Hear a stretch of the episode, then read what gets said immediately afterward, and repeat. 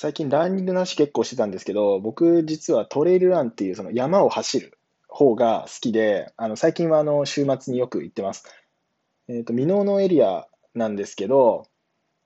大体あの、登山口まで自転車で行って、そこから10キロぐらいのコースをぐるっとなんかこう周回のコースみたいなやつを作って走ってます。で、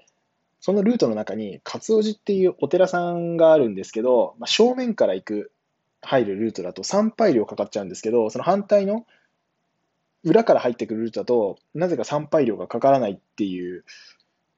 なんかお得感があるんですよ。なので、もしこのルート入走っていて、なんかいつも表から入って参拝料払ってるよって人は、裏から行くと参拝料がかからないのでおすすめです。まあ、これいいのかわかんないですけど、多分これ参拝目的ではなくて、あくまでもそこを通ってるだけなので別にやって個人的には思ってるんですけど、まあ、あの、トレイルランニングだったり、登山とかしてる人はおすすめです。